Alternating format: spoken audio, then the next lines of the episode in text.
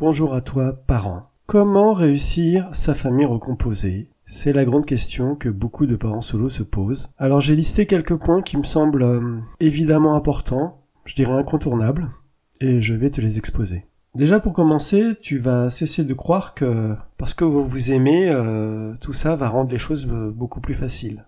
Non. Tu te trompes par rapport à ce point-là, ce n'est pas parce que vous vous aimez que la famille recomposée va fonctionner et a encore les meilleures chances de fonctionner. Tout simplement parce que dans la famille recomposée, tu vas devoir, vous allez devoir tous les deux respecter des règles et que, vous vous aimiez très fort, euh, pleinement, et avec beaucoup de, beaucoup sentiments et beaucoup de convivialité, euh, cela ne fera pas que, que votre famille recomposée fonctionne. Et puis dans un second temps aussi, il faut euh, renoncer à la famille, euh, à la famille euh, idéale, la famille que tu vois dans les films ou que, que tu vois dans les séries. Cette famille-là n'existe pas. Et cette famille-là n'existera pas. Il y aura des moments euh, de plénitude, des moments de joie, mais il y aura aussi des moments très désagréables où cela fonctionnera euh, moins bien. Donc il faut que tu t'y prépares également. C'est le même constat qu'on fait dans une famille euh, classique. Hein. Il faut pas que vous fassiez tout ensemble, toi et ton et ton compagnon ou toi et ton mari. Le but c'est pas de reproduire le train-train ou le quotidien, le manque d'espace ou le manque d'autonomie, voire de liberté qu'on peut lorsqu'on vit à deux. vivre à deux, c'est aussi vivre en autonomie et savoir aussi vivre euh, et sortir et faire des choses euh, sans l'autre. Donc ça aussi, il faut que tu le retiennes. Et puis en ce qui concerne les enfants, il faut euh, que tu laisses le temps, que vous laissiez le temps en fait aux enfants de, se connaître, de, s'approfondir, d'approfondir leurs relations. Et bien évidemment, tout cela sera possible à partir du moment où vous avez mis en place des activités, des sorties bien avant que vous aviez décidé de, vivre de vivre tous ensemble. Et puis aussi une chose euh, qui me semble également importante, euh, faut que vous vous mettiez euh, d'accord sur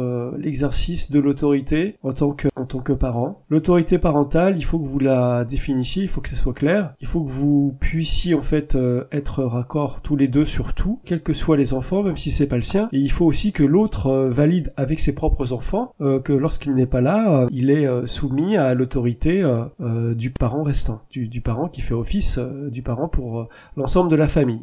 il faut évidemment valider ces, faits-là et il ne faut jamais faire défaut. Toujours être en, accord et ne, jamais se contredire parce que si évidemment cette mécanique-là ne fonctionne pas, là vous perdez toute, crédibilité et puis le système de fonctionnement de la famille ne, pourra pas aboutir sur le long terme. Un autre aspect aussi important euh, à, savoir appréhender, c'est euh, psychologie aussi de tous les enfants et aussi euh, fragilité qui les qui les caractérise. C'est aussi à prendre en compte euh, par rapport à par rapport à cette nouvelle vie. vivre déjà dans une famille classique, c'est déjà pas facile d'un point de vue psychologique.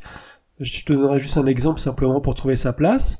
Euh, alors imagine lorsque c'est avec un parent qui n'est pas le sien, lorsque ce sont avec des enfants qui ne sont pas tes frères et sœurs, à retrouver sa place euh, dans cette euh, tribu-là, c'est quelque chose d'extrêmement compliqué. Alors si ton enfant ou si l'enfant d'autrui a des, des fragilités, hypersensibilités, voilà, euh, il faut évidemment le prendre en compte et essayer aussi de s'adapter, d'adapter ses comportements, peut-être aussi d'adapter certaines règles. Voilà, il faut, il faut, il faut jouer avec ça, il faut s'adapter par rapport à par rapport à ça. Et puis une dernière chose, euh, eh bien il ne faut pas que vous vous focalisiez uniquement euh, sur euh, sur votre nouveau couple, sur votre vie de couple.